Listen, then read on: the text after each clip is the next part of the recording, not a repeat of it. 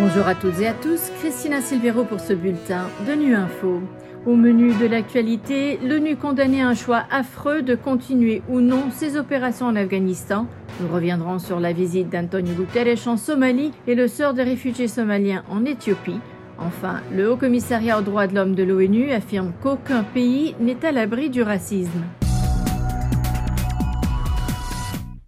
Un an après la décision du gouvernement taliban d'interdire aux femmes afghanes de travailler pour l'ONU, la mission des Nations Unies en Afghanistan, la MANUA, se voit condamnée à un choix affreux, celui de continuer ou non ses opérations en Afghanistan. Jérôme Bernard nous en dit plus. La mission des Nations Unies a relevé que l'interdiction décidée par les talibans est illégale au regard du droit international et que c'est pourquoi les Nations Unies ne peuvent s'y conformer.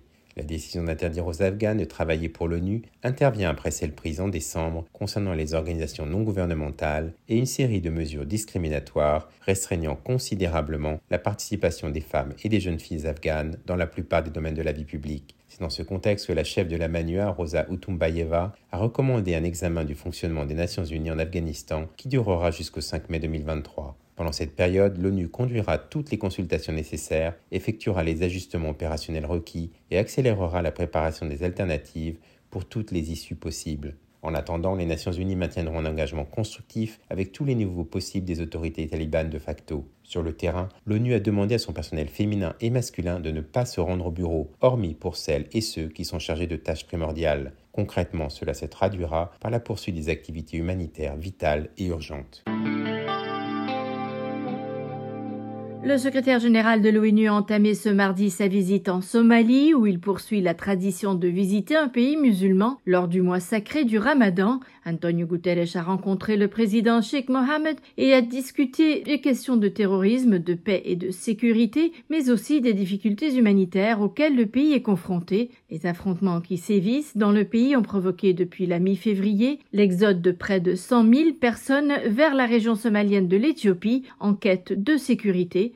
Olga Sarrado, porte-parole du HCR, revient sur leur sort. En date de la semaine dernière, 91 000 personnes avaient été enregistrées par les autorités éthiopiennes avec le soutien du HCR. Les réfugiés continuent d'arriver, fuyant la violence qui sévit dans leur pays d'origine. La plupart sont des femmes, des enfants et des personnes âgées. Parmi eux se trouvent plus de 3 400 enfants et adolescents non accompagnés et séparés de leur famille. Ils ont raconté au HCR des histoires poignantes sur la façon dont ils ont été séparés lorsque les affrontements ont commencé et n'ont pas été en mesure de rétablir le contact avec leur famille ou leurs gardiens. Alors que de nombreux réfugiés sont accueillis par des familles éthiopiennes dans leurs maisons, d'autres qui ont traversé la frontière vers l'Éthiopie restent dans des abris surpeuplés ou dorment à l'extérieur et ont besoin d'une aide de toute urgence. Aucun pays n'est à l'abri du racisme, c'est ce qu'a déploré ce mardi la chef adjointe aux droits de l'homme de l'ONU à Genève, devant le comité pour l'élimination de la discrimination raciale, Nada Al-Nashif a souligné que la réalité quotidienne des victimes du racisme est rythmée par un racisme structurel persistant, des discours de haine raciste et des inégalités béantes, y compris dans l'accès aux opportunités et aux services publics.